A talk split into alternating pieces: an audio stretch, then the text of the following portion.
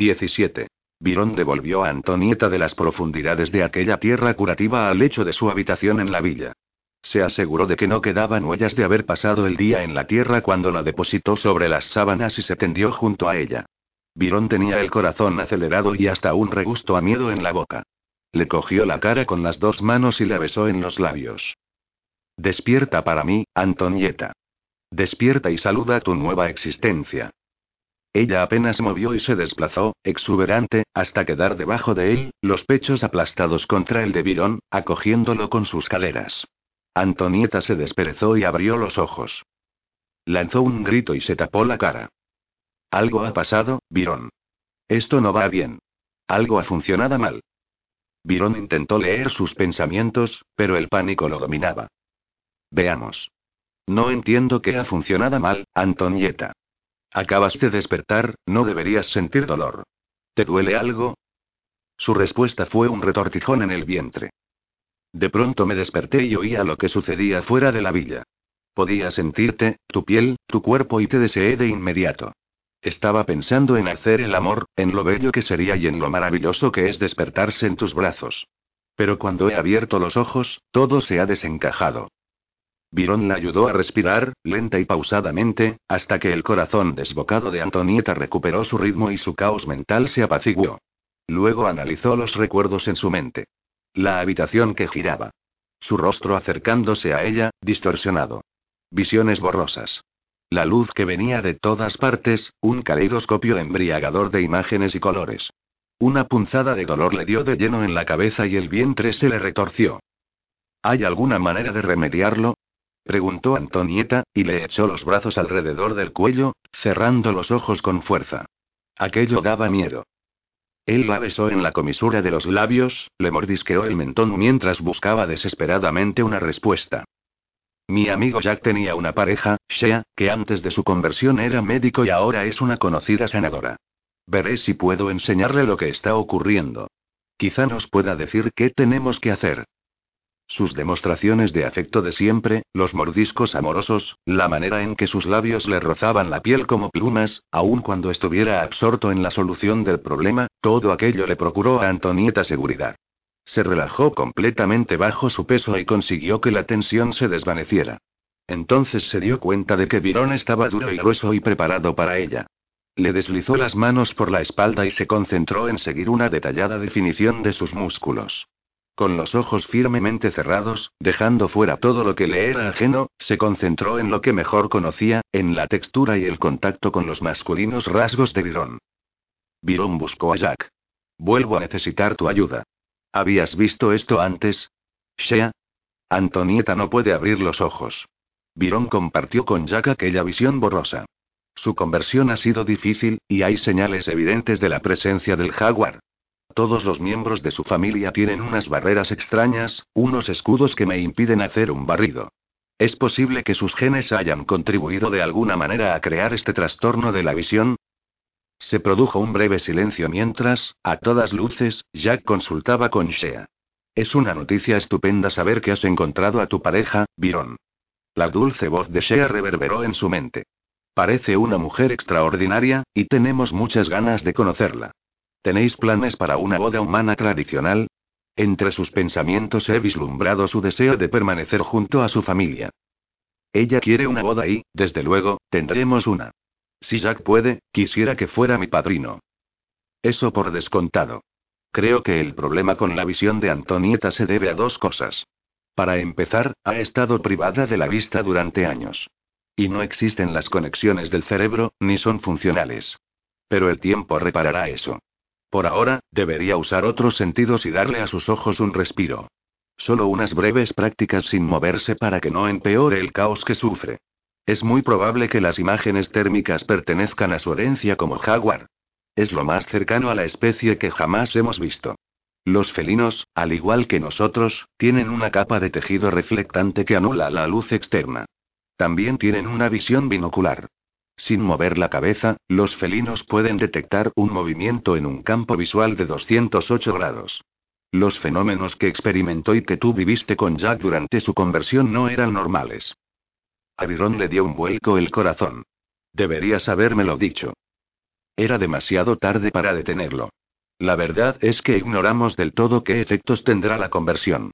Una vez más, sería razonable pensar que se potenciarán sus destrezas naturales.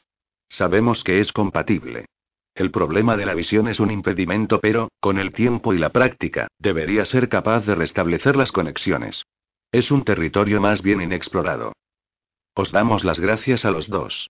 Virón interrumpió la conexión y se inclinó para besar a Antonieta en el cuello. Tu piel está increíblemente suave. Me fascina la textura. ¿Has oído lo que ha dicho? Que estamos en territorio inexplorado. ¿Tengo que mantener los ojos cerrados? Virón se giró en la cama hasta tenerla encima de él. De eso se trata, aunque también habló de práctica. Sin moverse. Quizá deberías quedarte sentada ahí a y mirar a tu alrededor sin moverte. Siempre me siento atractiva cuando estás conmigo, Virón dijo ella, riendo suavemente. Pase lo que pase, contigo me siento feliz. Él le cogió los pechos en el cuenco de las manos y con los dedos pulgares le provocó un estremecimiento de excitación que le llegó hasta la columna. Hazme feliz e inténtalo. Antonieta encontró su voluminosa erección, se tomó su tiempo para acomodarse por encima de él, hasta quedar sin respiración cuando él la penetró y sus músculos apretados se abrieron para dejarlo llegar a lo más profundo. ¿Crees que puedo quedarme aquí sentada sin moverme? Él respondió con una risa y se acercó para lamerle el pezón. Piensa en las recompensas, dijo, volvió a recostarse y le cogió las manos firmemente. Limítate a mirar hacia la pared. Aquí dentro está oscuro, las cortinas casi no dejan penetrar la luz. Antonieta se agitó deliberadamente, apretó los músculos en torno a él y alzó las caderas para volver a tomarlo, deslizándose lenta y provocativamente. ¿Quieres que me quede tranquila? preguntó, y volvió a levantarse. Esta vez sus músculos se contrajeron en torno a él, volvió a deslizarse y se retorció. Muy tranquila. Antonieta tuvo la imagen de unos colmillos blancos. Si realmente insistes, dijo y le apretó las manos, intentando no tener miedo. Con mucha cautela, abrió los ojos. La habitación se sacudió y giró. Las imágenes la asaltaron desde todos los ángulos. Se concentró en su contacto con Byron, que la llenaba con su grosor, estirándole los músculos. Aquella excitación y fricción ardiente eran suyas con solo un simple movimiento de caderas. Dejó que las imágenes en su mente se desvanecieran. Lo que importaba eran los sentimientos. Virón importaba. Su cuerpo, tan masculino, tan duro. Su mente llena de ideas tan perversas y eróticas. Solo pensar en sus fantasías la inundaba de una necesidad de alivio instantáneo. Cogió una de aquellas imágenes, una especialmente gráfica, ella explorándole todo el cuerpo mientras lo tenía firmemente en la boca. Virón dejó escapar un grudido. No puedes pensar en ese tipo de cosas. Concéntrate en tu visión. Ella rió, cuidando de no moverse. No quería pestañear. Demasiadas imágenes acudían a su cabeza. Tú eres el que tiene esas fantasías. No tenía ni idea de que esa era una de ellas. Hubiera cumplido con todo el placer del mundo. Creo que sería mucho más divertido que mirar la pared. ¿Puedes ver algo? Si no, te aseguro que explotaré. Virón ignoraba que podía ser tan erótico quedarse perfectamente quieto, conectados, envueltos por la pasión y el fuego. Sus pechos eran tentadores, como si imploraran sus atenciones, pero él solo podía quedarse tendido, pasivo, mientras ella miraba la pared. No sé a qué distancia queda, pero alcanzo a ver el jacuzzi. Había un dejo de emoción en su voz. Lo estoy viendo a través de mis propios ojos, ¿no es así? Preguntó, y apenas movió, un movimiento ligero y lánguido que a él le dejó la frente emperlada de sudor. Sí respondió él, entre dientes. El fuego se había apoderado de sus venas. En ese momento, Antonieta se aplicaba a un movimiento con sus músculos que él consideró injusto. Se supone que no debes moverte. Antonieta cerró los ojos. No me estaba moviendo, dijo, inclinándose ligeramente hacia atrás, hasta que su cabellera le acarició los muslos cuando ella comenzó a cabalgar.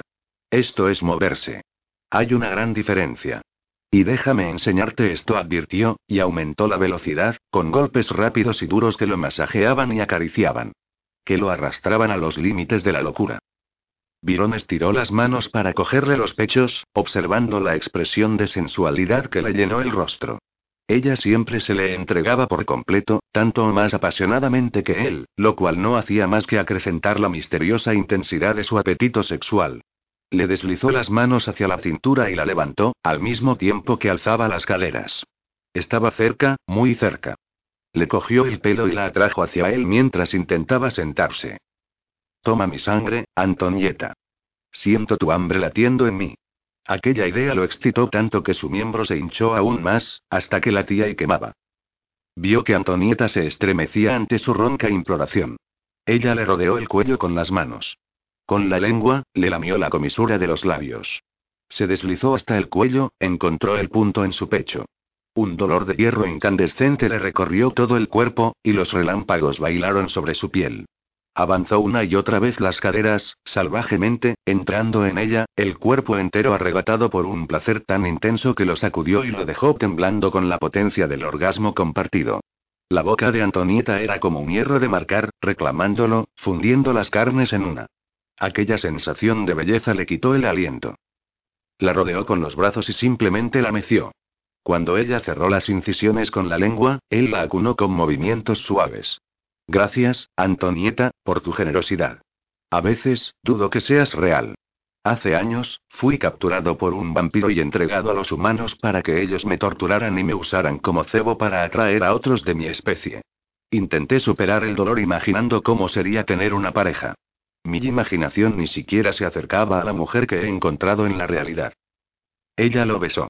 No tenía otra manera de contestarle, de mostrarle lo que significaba para ella. Vertió todos sus sentimientos en aquel beso, pero tuvo que parar y respirar.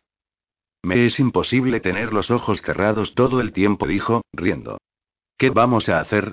Sucede que te estoy besando, de pronto levanto la cabeza y abro los ojos casualmente. Y veo que tienes tres cabezas, y que una de ellas gira en el eje de tu cuello. Otra parece tener una especie de hueso que te recorre la frente por el medio. Supongo que no es tu verdadero aspecto. Si no, podrías haberme advertido que aquel hombre atractivo del espejo que me enseñaste no era más que un producto de tu imaginación. Él respondió riendo y volvió a girarse en la cama hasta que ella quedó de espaldas. Tenemos que conseguirte unas gafas muy oscuras que no te permitan ver nada. Entretanto, ¿qué debo hacer? ¿Envolverme la cabeza como una momia? No creo que a tu familia le haga ninguna gracia. Tasa pensará que te he hecho embalsamar para enviarte a Egipto. Será mejor que uses tus propias gafas hasta que consigamos otras. Deberían servir, dijo, y le entregó las gafas de siempre. Gracias, murmuró ella, y se las puso. Él se incorporó. Imagínate completamente limpia y huchada. Intenta construir esa imagen. Ella se incorporó y estiró los brazos por encima de la cabeza. Estoy ansiosa de ver a Felt. Debe sentirse tan solo. ¿Podrá quedarse con nosotros a partir de ahora? Ya sé que no le agradaba quedarse solo. Antonieta hizo lo posible para imaginarse a sí misma, refrescada después de una ducha, y la mantuvo como la imagen más importante. ¿Qué pasa con la ropa cuando te transformas? Yo me aseguraré de que tengas ropa, cara. ¿Has ido a ver a Paul esta noche? ¿Se pondrá bien? Sí, está débil y todavía sufre, pero se pondrá bien. Tasa y Justine han pasado la noche con él. En este momento está descansando. Nos ocuparemos de él cuando lleguemos al palacio. Deberíamos irnos. Contarle a don Giovanni que nos casaremos inmediatamente. Pienso que será mejor si le pido tu mano. Entre tanto, tú puedes contárselo a Tasa. Estoy seguro de que se pondrá a tirar cosas por todas partes y, por eso, preferiría no estar presente. Cobarde. La sonrisa se le borró de la cara. Antes que cualquier otra cosa, tenemos que hablar con Marita. Si está implicada en una banda de ladrones, no puedo permitir que se quede en casa, aunque sea la mujer de Franco. Antonieta sacudió la cabeza, se tocó las gafas oscuras para cerciorarse de que no se le caerían. Si está implicada de alguna manera, los niños y Franco sufrirán enormemente. No cuesta leer en el pensamiento de Marita, Antonieta. Y creo que ha llegado el momento de que superemos esas barreras para averiguar quién ha estado poniendo veneno en vuestra comida. Tiene que ser alguien de la casa. Por lo que entiendo, desearías que el culpable no fuera de la familia, pero son pocos los extraños que tienen acceso a tu comida. Antonieta se giró. No soportaba la idea de que un miembro de su familia intentara matarla, o matar a don Giovanni. El anciano a veces era estricto, y llegaba a ser implacable, pero ella sabía que era un hombre cariñoso y generoso cuya vida giraba en torno a la familia. ¿Estás preparada para intentar mutar? Algo que sea fácil. Un pájaro, algo que te sea familiar. Virón le cogió la mano, intentando que se desprendiera de los temores y ayudarle a tener una imagen inicial. He estado preparada desde que desperté. Virón se inclinó para besarla. Sabía que dirías eso. Era lo único que podía hacer para no ponerse a saltar en la cama como un niño ansioso. Ahora entendía perfectamente cómo se sentía Joseph. Dime qué tengo que hacer. Él la condujo hasta la terraza que miraba al mar. Fúndete completamente conmigo. Yo proyectaré la imagen de la lechuza en tu mente. Al principio, quedarás absorta por la belleza del vuelo, pero tienes que practicar para recordar esa imagen por ti misma. Son años de práctica para perfeccionarlo. Y cuando se produce la mutación, te sientes extraño. Es como sumergirse, como sumergir la esencia de tu naturaleza en otra criatura, otra forma. Tienes que controlar aquella forma y todos sus instintos. ¿A las otras mujeres que han sido convertidas también las ayudan? Por lo que sé, sí, lo aceptan sin preguntar. No estoy segura si saben que la imagen y el control es asunto de su pareja. Permanecimos tanto tiempo fundidos que no siempre se sabe quién tiene el primer pensamiento. Ella asintió con un gesto de la cabeza entonces, hagámoslo. Los detalles del ave eran asombrosos. Antonieta los estudió atentamente, prestando atención a todos los ángulos, a cada una de las capas de plumas. Tuvo el primer destello de conciencia en su mente. La piel le escoció. Mantuvo los ojos firmemente cerrados y dejó que ocurriera, permitió que su cuerpo se modificara mientras en alguna parte interiormente experimentaba todo el proceso. Se mantuvo muy quieta, temiendo que si se movía podría cometer un error. Temiendo que el cambio no se produciría. Prueba tus alas. Con un gesto de cautela, ella estiró las capas de plumas en toda su extensión y batió el aire a modo de ensayo. Sintió un arrebato de alegría. Soy una lechuza. Quédate muy cerca de mí, Antonieta. Y, sobre todo, no pierdas esa imagen. Tienes que darme un mapa. Si intento abrir los ojos, me desoriento. Tú quédate cerca de mí. Cuando lleguemos al palacio, podremos practicar cómo sustraernos físicamente a la vista de otros. Dios mío. Es como tener una capa invisible. El hombre invisible. Todo esto es demasiado fantástico. Eso vendrá después. Esto es ahora. Concéntrate, Antonieta. Puede que tengas problemas, y entonces caerías desde lo alto. Sube aquí a la balaustrada y nos lanzaremos hacia el mar.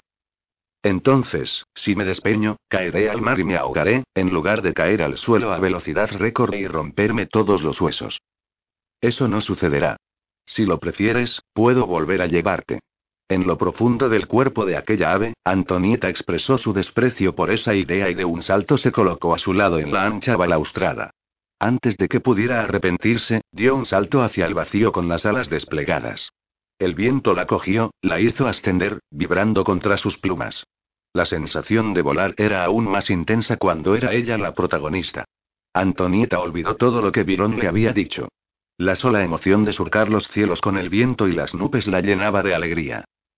Virón volaba cerca de ella, proyectando la imagen en su mente, cambiando para colocarse ligeramente por debajo de ella e impedir que cayera cuando se entusiasmaba demasiado. No le hizo reproches. Su alegría le traía recuerdos de sus primeras experiencias. Se acercaron al palacio desde el lado del mar, y bajaron buscando el refugio del laberinto. Antonieta aterrizó con dureza sobre su trasero y quedó impresionada cuando Virón le lanzó a las manos un vestido. No pienso preguntar, dijo. Intentaba no reír, mientras se frotaba el trasero. ¿No es el peor aterrizaje que has visto en tu vida? Él le cogió la cara y le aplastó los labios en la boca.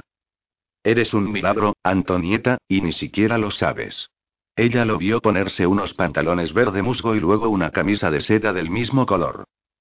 Oyeron el ruido del follaje, y una rama se quebró en alguna parte. El suave murmullo de voces en la distancia alertó a Virón y Antonieta de los otros que se paseaban por el laberinto. Oyeron a don Giovanni cantando suavemente por lo bajo mientras paseaba por el patio, cuidando sus queridas flores. Hablaban en voz baja pero estaban enfadados. Es Christopher de Monesini, dijo Antonieta.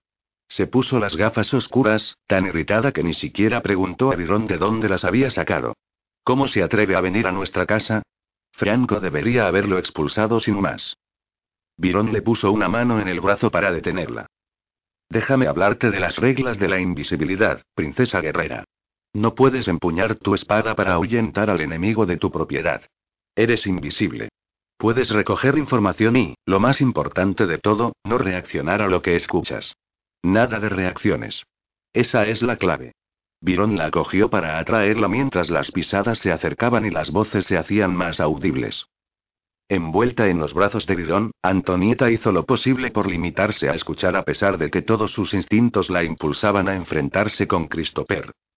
Me da igual quién es usted o cuánto poder tiene su familia, de Monesini. Si quiere, puede llenar el palazzo Scarletti con un millón de rosas, pero eso no compensará por lo que ha hecho. La voz de Diego era como un latigazo de desprecio. Esto no es asunto suyo, contraatacó Christopher. Natasha es mi prometida y lo que sucede queda entre nosotros. Ya no. Ella ha roto el compromiso y le ha pedido muy amablemente que no se le acerque. Sus llamadas y sus flores no son bienvenidas. Se diría que no sabe con quién está hablando. Puedo hacer que lo despidan, puede que lo recuerde la próxima vez que meta la nariz en mis asuntos. Déjeme en paz de una vez y aléjese de Tasa. Christopher lanzó una risotada. Quizá piense que usted podría ser el próximo, aunque una mujer como Tasa Scarletti jamás caería tan bajo. A mí me parece que usted no acaba de entender lo que le estoy diciendo. Diego se detuvo y se giró hacia Christopher a solo unos metros de donde Antonieta y Virón observaban. Ella percibió las imágenes mentales de Virón. Con un gesto rápido, Diego estiró la mano y cogió a Christopher por el cuello. Su dinero no me impresiona. Puede amenazarme con que me despidan, pero no me detendrá. Déjela en paz. Diego estaba a punto de romperle la laringe. No quiere volver a verlo. No quiere oír su voz. Aléjese de ella porque, si no, se pasará la vida mirando hacia el pasado. Creo que me he explicado con suficiente claridad. Con esas palabras, soltó a Christopher, que trastabilló y tuvo un acceso de tos mientras se masajeaba la garganta. El policía se alejó y desapareció detrás de los enormes setos. ¿Puedes leer su pensamiento? Pensé que no aprobabas esa costumbre. Quizá él es el jaguar. Siempre ha sido un tipejo presumido, incluso de niño. No ha mejorado con la edad. Debería haber sabido que era capaz de golpear a una mujer. Su padre, desde luego, las golpea. Tiene la misma barrera que todos vosotros, de modo que los genes del jaguar en él son muy marcados. Virón se materializó frente a Christopher de Monesini, haciéndolo callar con un gesto de la mano y mirándolo profundamente a los ojos.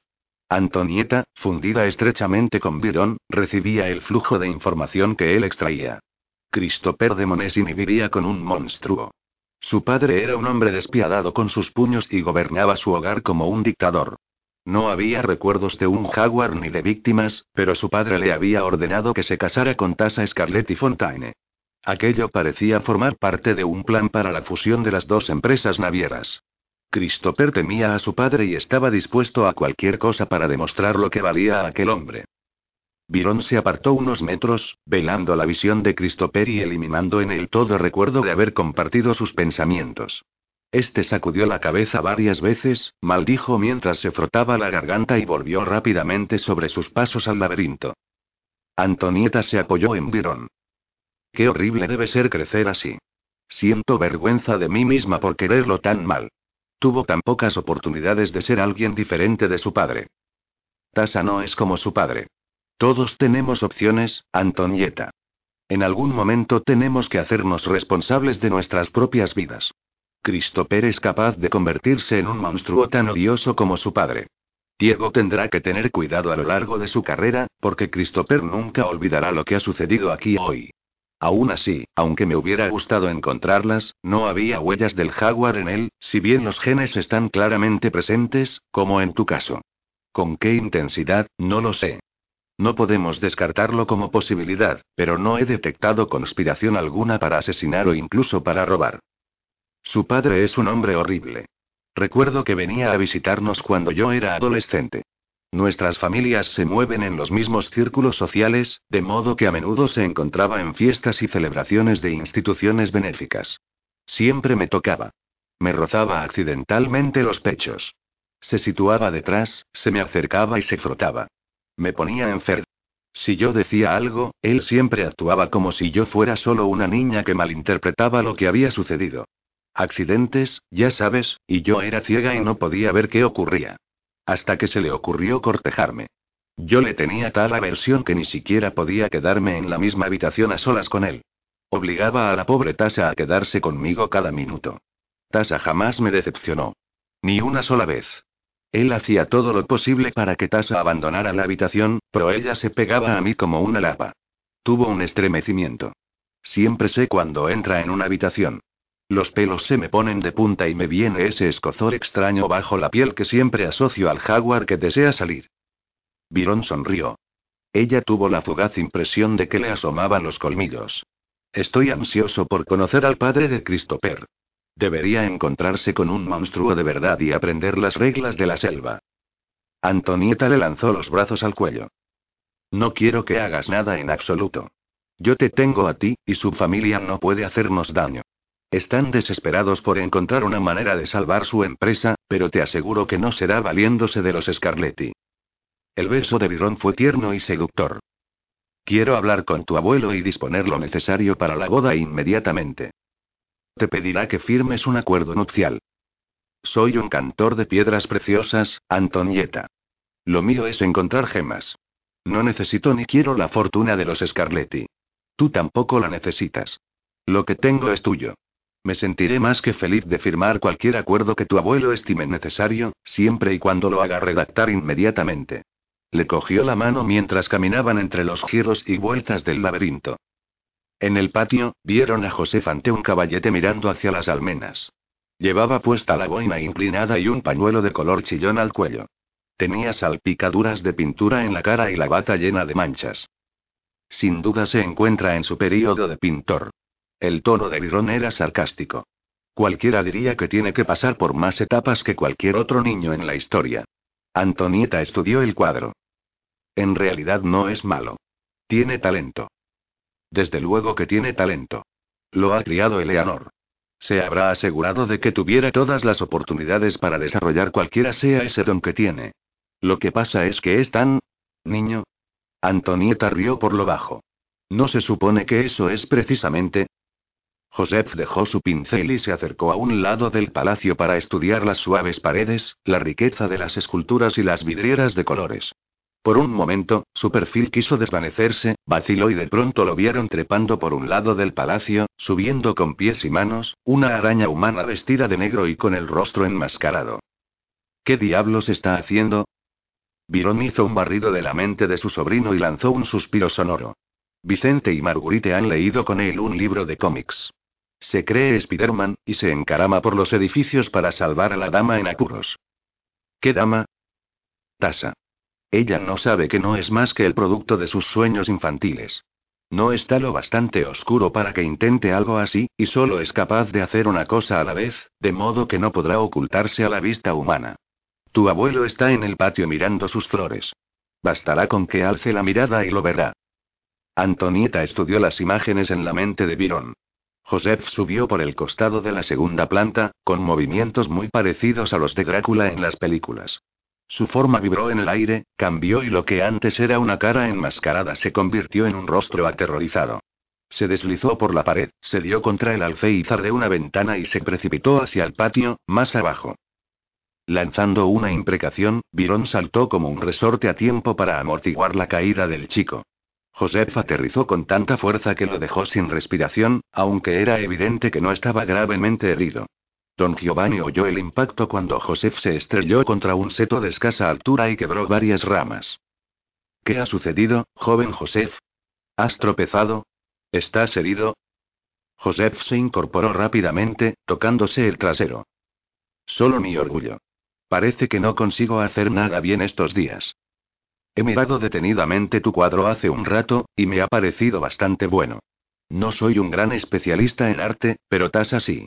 Tendrá que mirarlo y decirte algo. Joseph siguió al anciano hasta su caballete y cogió un pincel. ¿Realmente piensa que le gustará? Preguntó y lanzó pintura sobre la tela, esta vez un rojo brillante e intenso de gotas que se escurrieron por todo el cuadro. Don Giovanni frunció el ceño y observó el cuadro desde diversos ángulos. Era un cuadro bastante auténtico hasta que has hecho eso. ¿Qué razonamiento hay detrás de ese rojo? Ay, ay. Virón gruñó y se tapó la cara. ¿Te importaría mucho si estrangulara a ese chico y lo metiera por el conducto de la lavandería?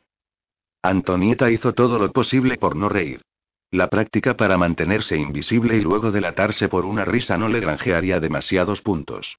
Dijiste que la clave era no reaccionar ante nada. Esa era la clave antes de que Joseph viniera al mundo.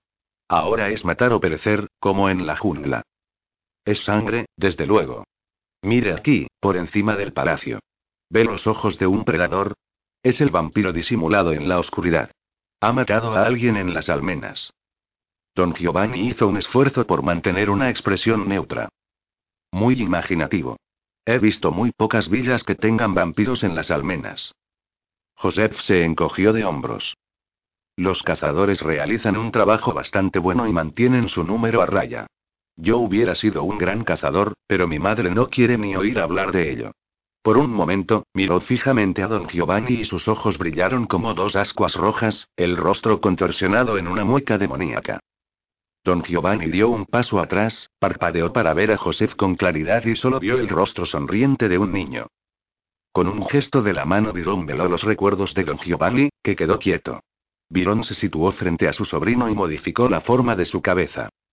No lo hagas. Antonieta le advirtió y se llevó una mano a la boca para no reír. Es muy poco digno rebajarse a su nivel. Joseph cogió el pincel para agregar un toque definitivo a una de las gotas. De pronto apareció el hocico de un lobo frente a su cara, enseñando los colmillos, las fauces salivando. Las mandíbulas se cerraron de golpe, y sus ojos eran rojos y malignos, brillando en la penumbra. Joseph dio un paso atrás, vacilante, y se defendió del lobo con el pincel, hasta que tropezó consigo mismo y cayó al césped gritando y arrastrándose hacia atrás como un cangrejo. En un abrir y cerrar de ojos, Virón desapareció, y don Giovanni se quedó mirando a Joseph con una expresión de curiosidad. Tienes que dejar de tomar drogas, hijo. No obtendrás nada bueno de esa basura. Tienes una buena familia. No querrás que sufran por ti. Joseph miró a su alrededor con gesto de cautela. ¿Mi familia ha estado aquí? ¿Mi padre o mi tío? Preguntó, quitándose el polvo de la ropa meticulosamente. Todavía no, pero seguro que llegarán pronto. Deberías pensar en lo que te he dicho, Joseph. Escucha a un anciano que ha vivido mucho. La droga destroza a las familias. Sí, señor, dijo Joseph, atento, tiene usted toda la razón. Virón y Antonieta salieron del laberinto tomados de la mano. Buenas noches, don Giovanni, Joseph. La blanca dentadura de Virón lanzaba destellos. ¿Cómo sigue Paul esta noche? Se ha despertado hace poco. Ha dormido todo el día y sigue negándose a que llamemos a un médico. Dijo que esperaría a que llegarais tú y Antonieta. A mí me pareció que estaba pálido, pero no tiene fiebre, gracias a Dios. Don Giovanni le cogió la mano a Antonieta y se la llevó al pecho. Estás encantadora, querida. Virón te sienta bien. Quisiera hablar con usted de mis sentimientos por Antonieta, dijo Virón. ¿Le importaría dar un paseo con nosotros? El anciano Scarletti alzó una mano hacia Virón aun cuando tenía a Antonieta por la mano. ¿No estarás pensando en robarme a mi nieta? Eso nunca, viejo amigo. Estaría demasiado triste lejos de usted. Puedo trabajar aquí también como en mi tierra natal. Solo tendría que hacer breves viajes. Quisiera tener su permiso para casarme con ella. Más que cualquier otra cosa, quisiéramos su bendición. Don Giovanni le cogió la mano a Antonieta en el hueco del brazo. ¿Esto es lo que quieres? ¿Estás segura? Absolutamente, no, no. Estamos bien juntos. Confío en él completamente y estoy muy enamorada. ¿Dónde viviríais? Le he pedido a Virón que vivamos aquí en el palacio, y él está de acuerdo. Podemos tener más de una residencia. Tendré que viajar a mi tierra natal, pero el palacio puede ser nuestra residencia principal. Preferiría en insistiría en tener una primera planta con sus dependencias. Y esperamos casarnos tan pronto como pueda arreglarse. Los abogados pedirán el habitual acuerdo prenupcial, y harán un inventario de todo lo que pertenece a Antonieta. No esperaba menos. Yo no le pediré lo mismo a Antonieta. Lo que es mío, lo comparto con ella. No tenemos necesidad de su dinero, pero ella lo querrá para los hijos. Mentalmente, percibió el asombro de Antonieta, y la miró con una sonrisa infantil. Si los hubiera. Yo ya me esperaba que os enamorarais, dijo don Giovanni y abrazó a Virón y lo besó en las dos mejillas. Me ocuparé de ello. Me siento agradecido de que no la separes de mí. Espero vivir el resto de mis años cerca de ella. Siempre estaré cerca, le aseguró Antonieta. Ese perro tuyo ha estado dando vueltas las últimas horas. Estaba bien con Vicente y Marguerite, les ha hecho compañía, y luego, más o menos cuando se ha puesto el sol, se diría que estaba algo agitado. Parece que incluso a Marita le agrada. No dijo ni una sola palabra cuando el perro apareció en sus habitaciones y estuvo con los niños. ¿Está Marita en casa? No, no. Sí. Parece diferente. Triste. Fue a la capilla después de la cena y todavía está ahí. No la he oído pronunciar palabra en todo el día. El capitán de la policía ha venido y ha hecho más preguntas. Alfredo ha vuelto a caer en cama, y ese joven ha tenido que hacer sus primeros pinitos en la cocina. ¿Cómo se llama? Preparó una comida bastante buena, aunque ahora que Paul está tan mal, nadie tiene ganas de comer. Steven. Es un pariente de Elena. Siempre se puede confiar en aquella mujer en momentos de crisis, de modo que quizá le venga de ella. Tendré que agradecerle por recomendarlo. La casa está llena de flores de Christopher. Ha llamado durante horas y ha rogado que lo dejen venir a hablar con Tasa. Espero que ella tenga el criterio suficiente para no permitir que vuelva. Tiró los primeros seis ramos, pero después, renunció a deshacerse de ellos. El palacio huele como un jardín. Al menos el tipo tiene buen gusto en materia de flores, dijo Antonieta. Tengo que hablar con Marita. ¿Te importaría decirle a Tasa que vendré más tarde? Tasa querrá tener noticias tuyas de inmediato. Ha estado muy ansiosa por saber de ti. Entre ella y ese perro, no he tenido ni un momento de paz. Volveré enseguida, le aseguró Antonieta de Don Giovanni, y le estampó un beso en la mejilla. 18. La capilla estaba en penumbra. La única luz provenía de las velas que parpadeaban en un pequeño altar, y bailaba y bañaba el rostro esculpido de la Madonna situada en un nicho en la pared por encima de las hileras de velas. Marita estaba sentada en un banco frente a la escultura de tamaño real, sollozando quedamente, con un rosario en las manos. Tenía el rostro humedecido por las lágrimas, y Virón vio su expresión de angustia. Virón y Antonieta se sentaron en el banco junto a ella. Ella mantuvo la cabeza inclinada. Sabía que vendríais hoy. Sabía que tendríais que venir, dijo, en voz baja. Pensaba irme esta mañana, pero sabía que os debía una explicación. Marita, esta es tu casa. Nadie te ha pedido que te vayas. Antonieta escogió sus palabras. Somos una familia. Cualesquiera que sean tus problemas, cuéntanos y déjanos ayudarte a solucionarlos. Nunca se podrán solucionar. Nunca. No puedo deshacer lo que ha ocurrido y, pase lo que pase, Franco nunca me perdonará. Antonieta le cogió la mano. En la oscuridad de la capilla, a través de las gafas que Virón le había dado, vio el rostro bañado en lágrimas de su cuñada. A su alrededor, una explosión de luces le retorció el vientre, pero se concentró en Marita, intentando superar las formas borrosas que percibía, para ver solo a la mujer de su primo. Déjame ayudarte, Marita. Te lo pido de hermana a hermana. Yo adoro a Franco y a los niños. Ellos te necesitan. Abandonarlos no es la respuesta adecuada, y creo que lo sabes. Marguerite no es la hija de Franco. Aquella confesión brotó bruscamente de sus labios, un horror que ya no podía contener. Volvió a tener un ataque de llanto y sepultó el rostro entre las manos, sollozando como si le desgarraran el corazón. Antonieta intentó disimular su expresión de asombro. Era lo último que había esperado de Marita. No puede ser. Es imposible. Hace años, durante una fiesta en el palacio de Monesini, donde Monesini me violó. Yo estaba muy ilusionada porque me habían invitado, dijo, y sacudió la cabeza. No sé cómo sucedió. No recuerdo gran cosa. Donde Monesini me prestaba mucha atención, me convidaba a beber. Yo no bebía alcohol, de modo que ni siquiera tengo esa excusa. Recuerdo que me llevó a una habitación. Yo intenté decir que no, intenté rechazarlo, pero no pude contenerlo. No podía moverme. Me hizo cosas horribles. Había alguien en la habitación con nosotros, alguien que tomaba fotos. Es una pesadilla que nunca me abandonará. ¿Por qué no nos lo habías contado? preguntó Antonieta, presa de una ira que desató en ella un violento torrente de emociones. No sabía si eran sus sentimientos o los de Bidón, pero sintió que un demonio asomaba alzando la cabeza y exigiendo ser liberado exigiendo una compensación. ¿Cómo podía contarle a nadie? Estaba muy avergonzada. Durante días, me dolió mucho la cabeza y estuve muy enfermo. Un mes más tarde, no me vino la regla. No hice el amor con Franco durante un par de semanas después de la fiesta. No podía soportar que me tocara. Me sentía sucia.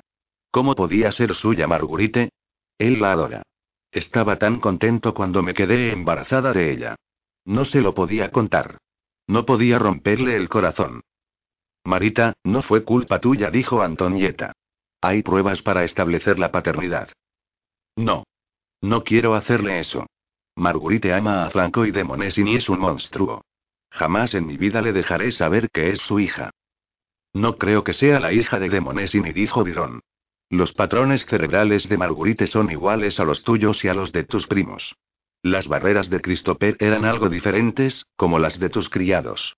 Los patrones cerebrales de Elena son muy parecidos que los de Christopher. Creo que es imposible que Marguerite sea de Demonesini. ¿Demonesini sabe que tú sospechas que Marguerite es su hija? preguntó Antonieta. En varias ocasiones ha mencionado su edad y dice que tiene los ojos de Christopher. Yo le mentí y le dije que fui a ver un médico para asegurarme de que no nacería ningún bebé, pero no es verdad. No lo hice. Marita se llevó una mano temblorosa a la boca. Él tenía las fotos. Me amenazó con venderlas a un periódico sensacionalista. Aquello habría arruinado a Franco. Eso tú lo sabes. ¿Y los niños verían? De modo que te dijo que convencieras a Franco de que le entregara esa información para arrebatarnos el contrato con la compañía Grange hace cinco años, concluyó Antonieta. Franco jamás les habría dado la información. Ni en un millón de años. Mintió para protegerme. Fui a su despacho y encontré los papeles de los que me había hablado de Monesini, los copié y se los llevé, dijo, y se hundió en su asiento. Franco sabía, cuando todo estalló, sabía que era yo la culpable. Le mintió a la familia y yo lo dejé. Dejé que todos pensarais que había traicionado a su propia familia. Deberíais haberle visto la cara cuando lo supo, cómo me miró. Volvió a taparse el rostro con las manos. Fue como destrozarle el corazón. Antonieta sacudió la cabeza. ¿Qué motivos le diste a Franco para haber hecho eso? Estaba histérica cuando él se enfrentó conmigo. Estaba segura de que descubriría lo de la violación, y que Demonesini vendería las fotos.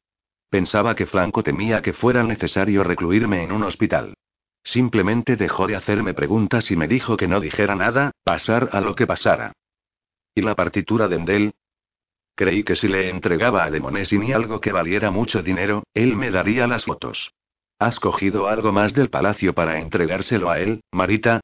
Antonieta hablaba con calma, pero Virón sentía la orden latente en su voz. No dijo Marita, negando con la cabeza, no sé por qué pensé en la partitura de Endel. Oí que trabajabas en ella con Justine, y de pronto se me ocurrió. Solo tuve que esperar, hasta que se me presentó la oportunidad de visitar a don Giovanni y le pedí que me guardara mi collar en su caja fuerte. Él abrió la caja conmigo al lado. Confiando en mí. Marita se apretó con fuerza las sienes. Me alegro de que me hayáis descubierto. Me alegro de que hayáis descubierto la verdad. Cuando me vaya, podéis contarle a Franco lo de las fotos. No le digáis nada acerca de Marguerite. Le rompería el corazón a los dos, y si Demonesini insistiera en sus derechos, la pobre Marguerite estaría en sus manos. Dice la verdad. No forma parte de la banda de ladrones, no sabe nada de eso. Demonesini nunca se acercará a Marguerite. Tienes que contarle a Franco lo de las fotos. Eres una mujer fuerte, Marita. Eres una Scarletti, y nosotros no nos amilanamos ante las dificultades ni los escándalos. Si se quiere incriminar a sí mismo vendiendo esas fotos a un periódico, que lo intente. Franco se las arreglará para no solo arruinarlo, sino enviarlo a la cárcel. No conoces a Franco si piensas que dejará que Demonesini se salga con la suya. Confía en él. Cuéntale lo ocurrido. Cuéntaselo todo. Deja que él decida si quiere o necesita una prueba de paternidad. Una vez que se lo hayas dicho a Franco, Demonesini no tendrá más poder sobre ti. Tengo mucho miedo, confesó Marita. Si se lo cuentas, hay una posibilidad de que lo acepte todo y se una a ti para encontrar una solución al problema. Si lo abandonas a él y a los niños, vuestra vida será una miseria, y tú nunca sabrás qué reacción habría tenido. Marita le dio un apretón en la mano a Antonieta como muestra de gratitud. Gracias, Antonieta, por hacerme sentir que pertenezco a una verdadera familia. Antonieta la abrazó con fuerza. Tú eres parte de la familia, Marita. Ve a hacer las paces con Franco para que podáis bailar en mi boda. Marita lanzó un grito de sorpresa. ¿De verdad, os vais a casar? ¿No no os ha dado su bendición? Sí, está muy contento por nosotros. Se lo contaremos a Tasa y a Paul. Paul no está bien. Antonieta, pero sigue negándose a ver un médico. Ha dormido casi todo el día, tanto que Justine estaba alarmada, aunque se despertó a la hora del crepúsculo. Antonieta se incorporó. Ve a ver a Franco, Marita. Ve a algún lugar tranquilo y olvídate de Demonesidi. Si Franco monta en cólera, y seguramente eso hará, serán contra ese monstruo horrible, no contra ti. Las fotos son muy elocuentes. Tienes que ser valiente. Marita asintió con un gesto de la cabeza y salió. Antonieta se quedó un largo rato sentada en silencio, mientras la luz incierta de las velas proyectaba extrañas sombras que bailaban ante sus ojos. Es muy triste que no se lo haya contado a su marido inmediatamente, dijo, apoyando la cabeza en el hombro de Virón. ¿Por qué será que no dejo de tener esta visión de Don Demonesini tirado en el suelo muerto y tú, por encima de él, con los dientes afilados y unos ojos diabólicos? Supongo que no estarás pensando en hacerle daño. ¿Tú no? No de la misma manera. Tú pareces un poco violento y no muy discreto. Yo prefiero ser más sofisticada. Quitarle su imperio y exponerlo como el monstruo que es. Eso no le impedirá seguir acosando a otras mujeres. La drogó. Ya lo has oído. La drogó, la violó y la extorsionó. Antonieta percibió el dejo de rabia en su voz. Esta vez, sabía que el demonio en él rugía por ser liberado. Tuvo la imagen de unas garras desnudas, de colmillos que se alargaban, un gruñido de ira contra aquel monstruo capaz de torturar a una mujer y arruinar su vida familiar. Virón, me das mucho miedo. Nunca a ti, cara. Se inclinó, la besó en la boca y la llevó al interior del palacio. Zelk saludó a Antonieta a su manera digna, pero a todas luces afectuosa, y se situó a su lado para orientarla por la escalera hacia la habitación de Paul.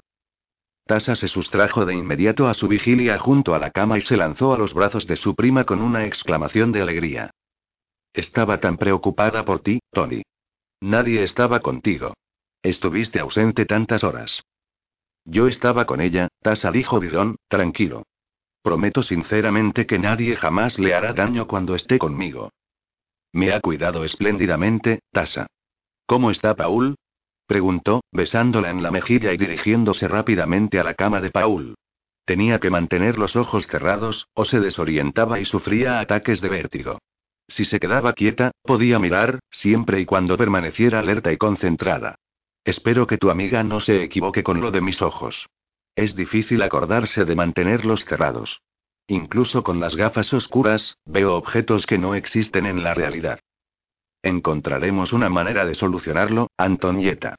Ya sé que te desorienta y que te es casi imposible mantener los ojos cerrados. Paul ha dormido todo el día. Se despertó hace solo unas horas, dijo, mesándole el pelo a su hermano. Justine y yo hemos hecho turnos. Y le hemos dado de beber. Paul está pálido y débil, pero vivirá. Tenemos que hacer algo para aliviarle el dolor. Me parece bien, Tasa dijo Antonieta, y le puso la mano en la frente a Paul. He visto a Christopher en el laberinto hace un rato. Se puso a dar golpes en la puerta, dijo Tasa, con un suspiro. De pronto temí que la echaría abajo. No conseguía que se marchara, pero entonces Franco vino con Nono y le dijeron que se fuera. No estoy del todo segura de que les hubiera obedecido si no hubiera llegado Diego. En ese momento, se fue. No exactamente, observó Antonieta. Diego tuvo una pequeña charla con él en el laberinto. Christopher le amenazó con arruinarle su carrera y dijo que una mujer como tú jamás se rebajaría a mirar a un hombre como Diego. Tasa se llevó una mano a la boca, sorprendida. No. ¿Cómo pude haber dicho eso? preguntó, con voz ahogada. Christopher es un hombre muy vengativo. Puede que de verdad haga algo para arruinarle la carrera de Diego. ¿Por qué? Solo hemos hablado en un par de ocasiones. No es como si me hubiera acostado con Diego. Es un hombre muy simpático que piensa en sus hijos. Jamás lo implicaría en un escándalo, y Christopher lo convertiría sin duda en un escándalo. No daba la impresión de que Diego tuviera miedo. O quizá protegerte a ti le importaba más que su carrera, porque cogió a Christopher por el cuello y le dijo que te dejara en paz. ¿Eso hizo? Tasa miró a Diron pidiendo una confirmación. ¿Lo cogió por el cuello? ¿Por mí? Estaba muy enfadado con Christopher por haberte golpeado, dijo Byron, encogiéndose de hombros. Si Diego no le hubiera dejado claro a Christopher que no era bienvenido aquí, Franco y yo lo habríamos hecho. Ante la agitación de Paul, él le puso una mano en el hombro para tranquilizarlo. Lo mismo habría hecho Paul, al recuperarse. Lo bueno de tener una familia que te quiere es que te protegen cuando realmente importa. Byron me ha pedido que me case con él y he dicho que sí, anunció Antonieta, sentándose en la cama junto a Paul. Intentó decirlo en un tono superficial, como dándolo por sentado, pero la voz le tembló ligeramente. Celt se arrimó aún más a ella, le puso la cabeza en el regazo para demostrar su amistad. Byron le puso suavemente una mano sobre el hombro, mirando a Tasa, esperando que dijera aquello que Antonieta necesitaba que dijera. Se produjo un breve silencio, el aire quedó quieto como si todos hubieran dejado de respirar. ¿Qué ha dicho no no? preguntó Tasa. Nos ha dado su bendición, informó Antonieta, frotándole el brazo a Paul. ¿Cómo te sientes, Paul? Supongo que estás bebiendo mucho líquido. ¿Quieres que te alivie el dolor? Gracias, Tony, estaba esperando que me lo ofrecieras. Enhorabuena, Byron. No hay nadie en el mundo como nuestra Tony. Será mejor que cuides bien de ella. No tienes de qué preocuparte, Paul. Siempre será mi primera prioridad. Antonieta esperaba que Tasa dijera algo más. Cuando su prima guardó silencio, Antonieta dirigió su atención a orientar la energía curativa a Paul. Ahora sintió el flujo con que Byron la alimentaba, permaneciendo en segundo plano, dejando que fuera ella la que llevara adelante la curación. Cuando fue evidente que Paul estaba más cómodo, y su agitación por el dolor había disminuido, Antonieta le pasó un vaso de agua. Tómate esto. ¿Has hablado con Justine acerca de tus absurdas sospechas? Porque tendrás que saber que ella no forma parte de ninguna conspiración para robar. Te lo aseguro, Paul. No te puedo decir exactamente cómo lo sé, pero tenlo por seguro. Entonces, ¿quién vende nuestros objetos? Yo vi el cuadro. Aquel que mamá apreciaba tanto. Lo llevaron a la sala climatizada para conservarlo hasta que pudiésemos remodelar la sala de arte. Paul se acomodó, buscando otra posición. Me fascinaba ese cuadro. No hay ningún error, y pienso recuperarlo, avisó, visiblemente decidido. Entonces le pediré a Justine que levante un inventario para ver si han desaparecido otros objetos. Creí que pensabas despedirla. Paul está enamorado de ella. Estaba dispuesto a morir para que ella no fuera a la cárcel. No puedo ir y despedirla. Si sus sentimientos por ella son tan intensos, es de esperar que Justine sentirá lo mismo hacia él, y que pensaba que le estaba salvando la vida. Tu problema es que eres demasiado buena persona. No puedo ni imaginar cómo serán nuestros hijos. Joseph es un chico desconsiderado porque lo han mimado. ¿Te imaginas a diez pequeños Joseph corriendo por el palacio descalzos, trepando por las paredes y experimentando para que las gárgolas cobren vida? ¿Y bailando rap? ¿En qué me has metido? No puedo imaginar diez ejemplares de nada, y mucho menos diez pequeños Joseph. Eso sí, cantarán ópera. ¿Y yo, cómo me he convertido en una persona responsable? Saliste a escena, y eras tan bella y tan valiente que me cautivaste. Antonieta soltó una risotada. Se produjo un repentino silencio en la sala. Lo siento, estamos discutiendo un problema serio. Solo que, dijo, sin terminar la frase, y dándole mentalmente una patada en la pantorrilla de Bidón. Aquel extraño fenómeno de objetos que volaban hacia su cara se había mitigado lo suficiente como para que, manteniendo la cabeza muy quieta, viera a través de las gafas oscuras. Cansada de cerrar los ojos y deseosa de ver a los de su familia, miró hacia donde sabía que estaba la cara de Paul y abrió los ojos. Alguien en esta casa está robando, insistió Paul. La policía lo sabe, Interpol lo sabe, y solo un miembro de la familia conocería el camino del pasaje secreto. ¿Quién sino Justine? Antonieta tuvo un ligero sobresalto cuando el rostro de Paul dejó de moverse. La imagen borrosa se hizo más nítida y ella se quedó mirando a su primo. Paul dijo, murmurando apenas su nombre. Se inclinó para apartarle el pelo de la frente. Sentía una curiosa quemazón detrás de los ojos. Tiene el mismo aspecto que recuerdo de mi padre. Dime dónde está Tasa. Está tan callada que no sé exactamente dónde se encuentra. Byron se acercó a ella y la abrazó por los hombros. No sabemos quién podría hacer esto, Paul, pero te creemos.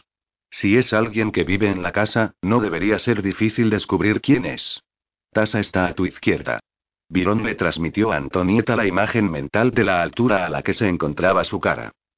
Con el corazón acelerado, Antonieta cerró los ojos y giró lentamente la cabeza para mirar a Tasa. Se apoyó en Virón buscando alivio y abrió los ojos. Por un instante, la imagen de Tasa bailó frente a ella, distorsionada y desenfocada. Antonieta persistió, obligando a su cerebro a conectar con sus ojos. Tasa le devolvió la mirada y Antonieta no pudo impedir un pequeño grito de alegría. Antonieta. Puedes ver. Dios, Tony. Puedes verme. No me lo puedo creer. ¿Cómo es que puedes verme? Antonieta lloraba, y Tasa comenzó a sollozar inmediatamente con ella. Virón miró a Paul con expresión de impotencia. ¿Es verdad? Preguntó Paul, cuando vio que su hermana y su prima se abrazaban. Fuiste tú, ¿no es cierto, Virón? Eres como ella, tienes ese don. Tiene que tener cuidado con la luz y el movimiento, pero esperamos que mejorará. La mayor parte del tiempo mantiene los ojos cerrados o se marea, explicó Virón. ¿Se lo habéis contado o no? Fue Paul quien hizo la pregunta inevitable. Antes de que Virón contestara, Tasa le lanzó los brazos al cuello. Me da igual que te tenga tanto miedo. Gracias por lo que has hecho. No puedes imaginar cuánto esperaba que algún día encontraríamos una manera de que Antonieta recuperara la vista.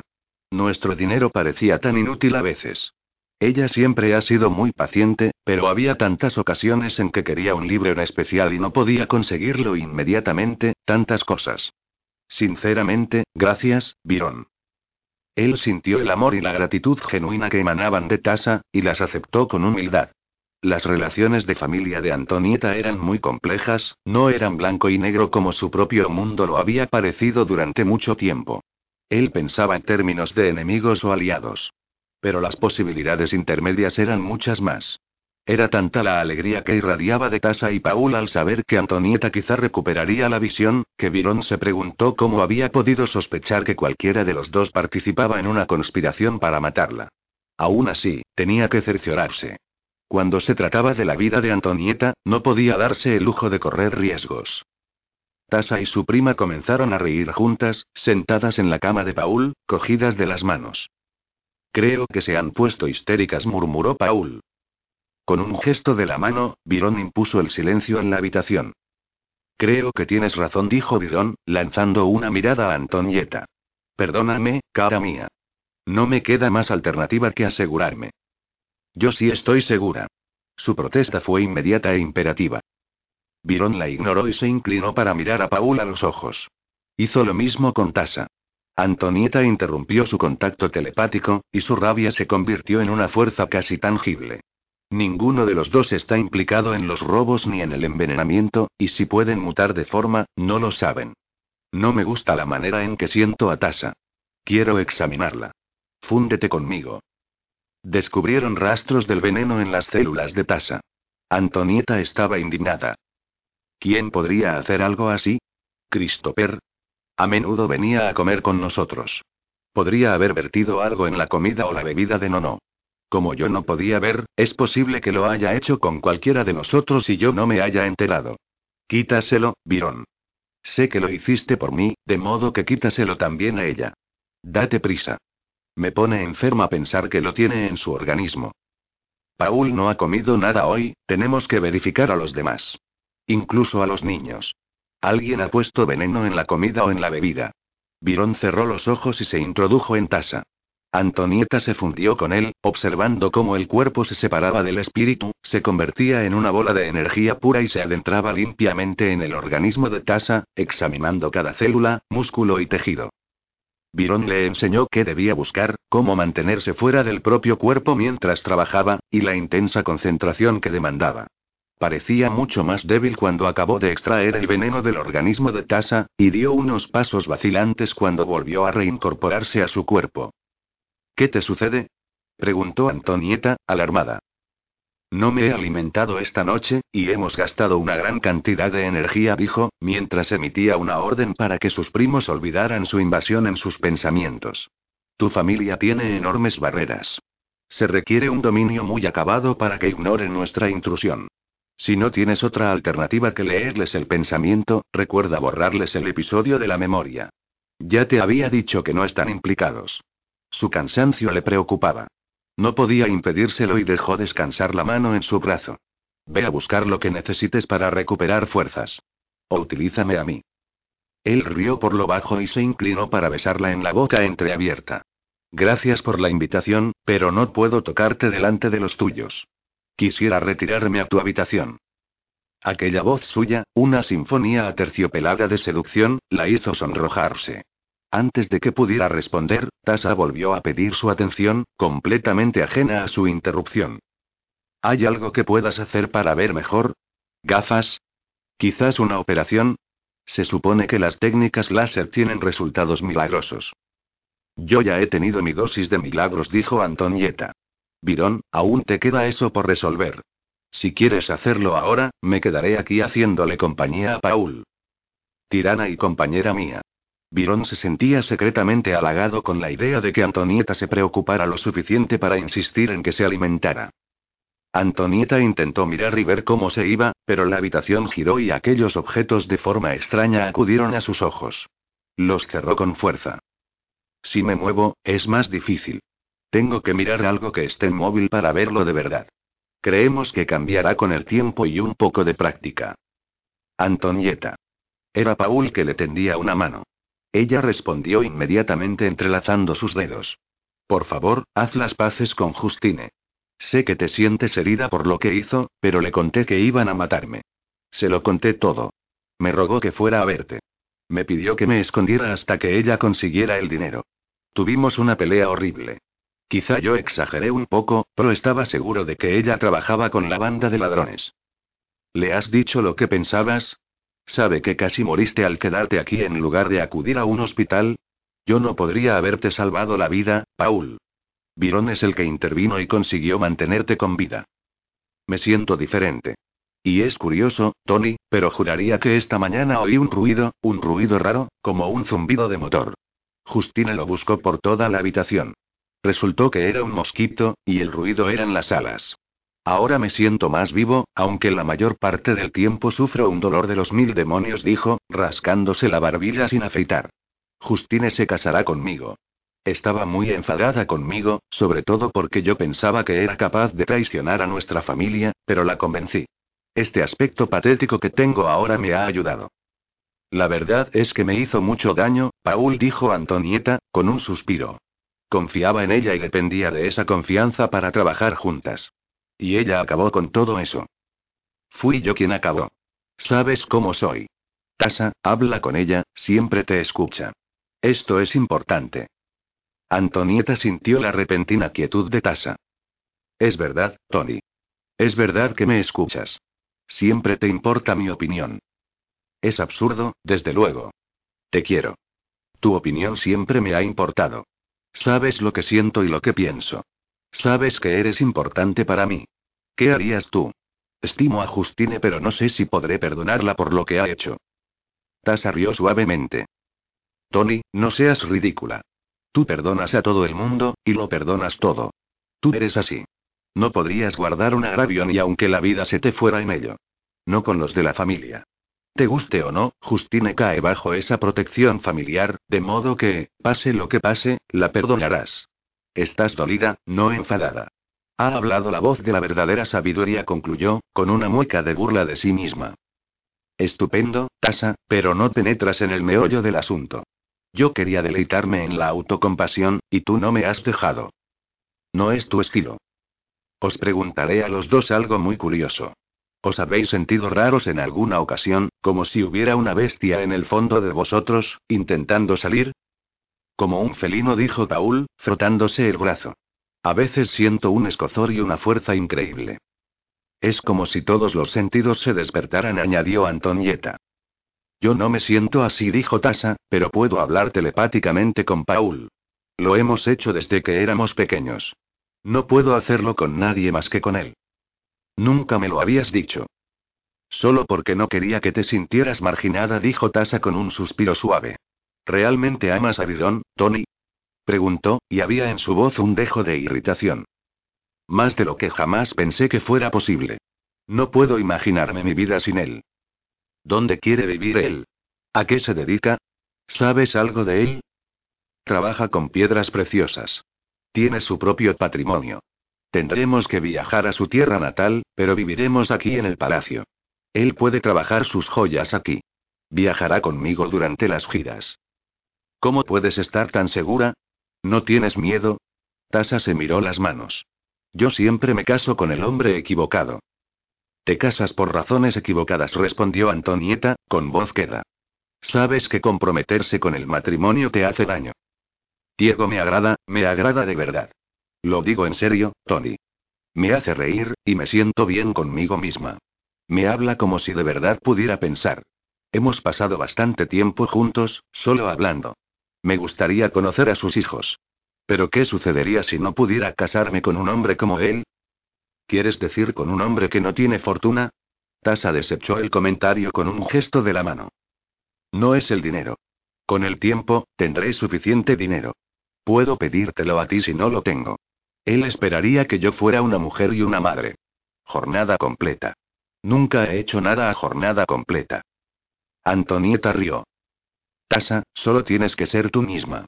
Te pasas la mayor parte del día con Margarita y Vicente. Vigilas a Nono con ojo de águila, aunque eso lo exaspere. Te oigo poniendo las sillas en su lugar cuando camino porque alguien en un descuido las ha dejado mal puestas. Detesto dar órdenes a los criados. Dudo que Diego tenga criados. Tengo que tener criados, Tony. Supongo que no esperará que haga la colada, dijo, estremeciéndose. La idea de tocar ropa sucia y hedionda es horrible. Pero me gusta cocinar. Seguí ese curso, y funcionó bastante bien. Cocinar era divertido. A veces, Enrico me dejaba cocinar, pero sé que ahora Alfredo no me lo permitirá. Por el amor de Dios, Tasa interrumpió Paul. Alfredo no es el dueño de la cocina, somos nosotros. Si quieres cocinar, dile que salga y te dije cocinar lo que te plazca. Justina llamó a la puerta antes de entrar. Paul, tienes mucho mejor aspecto. Byron y Tony me han salvado con su magia, dijo Paul, tendiéndole una mano. Ven aquí.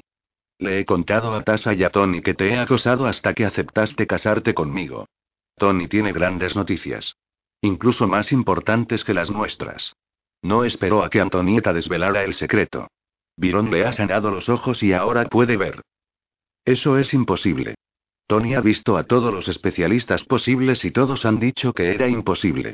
Se giró hacia su jeja. ¿Cómo ha podido curarte la vista? Posee el don necesario. No es perfecto, Justine. Mi cerebro aún no tiene las conexiones adecuadas entre la visión y los objetos. Intento mantener los ojos cerrados la mayor parte del tiempo y guiarme por mis otros sentidos. Es mucho más fácil.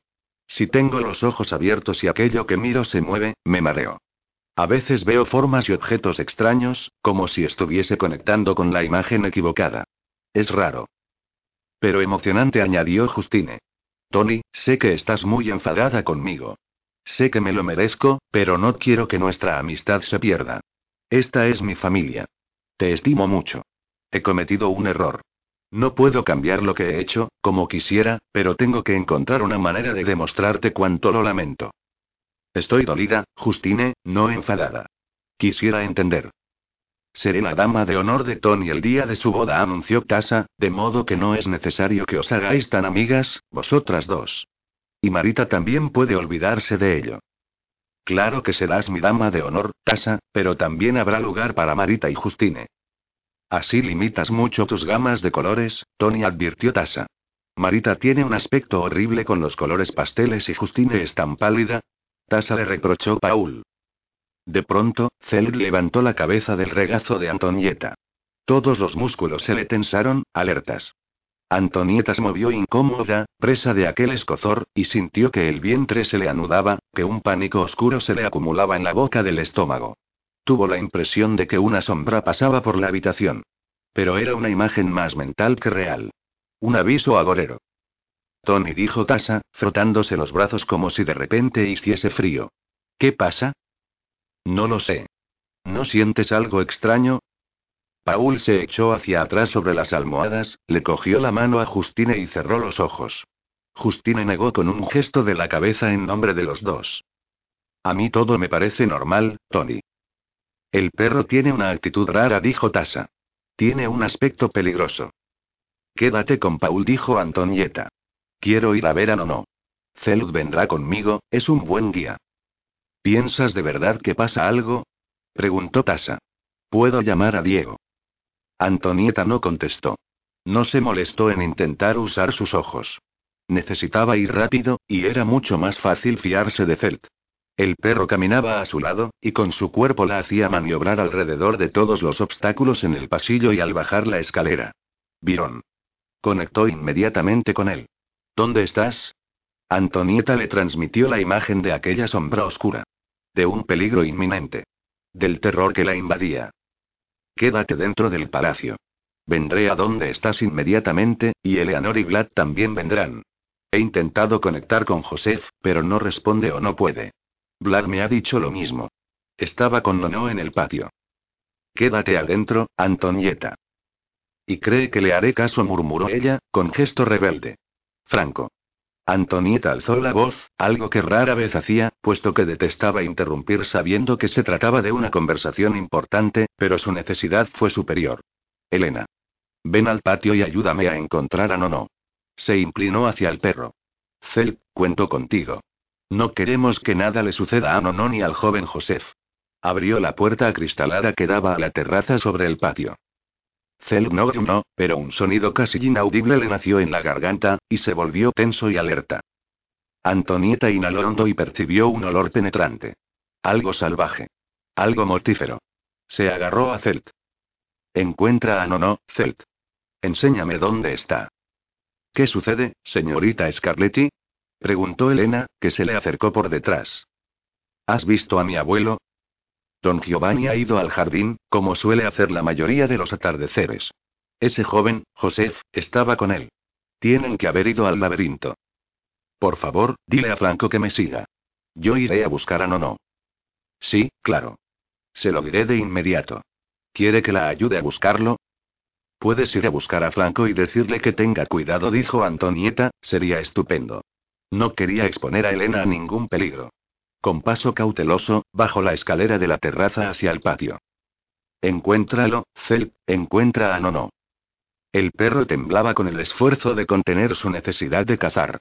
Se dirigió hacia el laberinto, pero al llegar a solo unos metros de una de las entradas, se detuvo y se giró rápidamente hacia el palacio.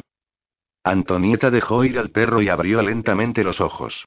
Estaba suficientemente oscuro y, gracias a las gafas, desaparecieron aquellas sacudidas horribles y las luces con sus destellos. Miró hacia las almenas, intentando concentrarse en una de las gárgolas, solo para orientarse. Tardó unos momentos en ajustar la imagen de la escultura. Vio las alas desplegarse cuán anchas eran, como si quisieran lanzarse al vuelo, mostrando los colmillos, los ojos desmesuradamente abiertos y mirando fijos. Quedó sin aliento cuando vio el cuerpo del joven Joseph tendido inerte, su boina colgando de la punta de una de las alas de la gárgola. Encaramado sobre él, había un gran felino moteado. El jaguar giró la cabeza y miró hacia ella, con un brillo maléfico en los ojos.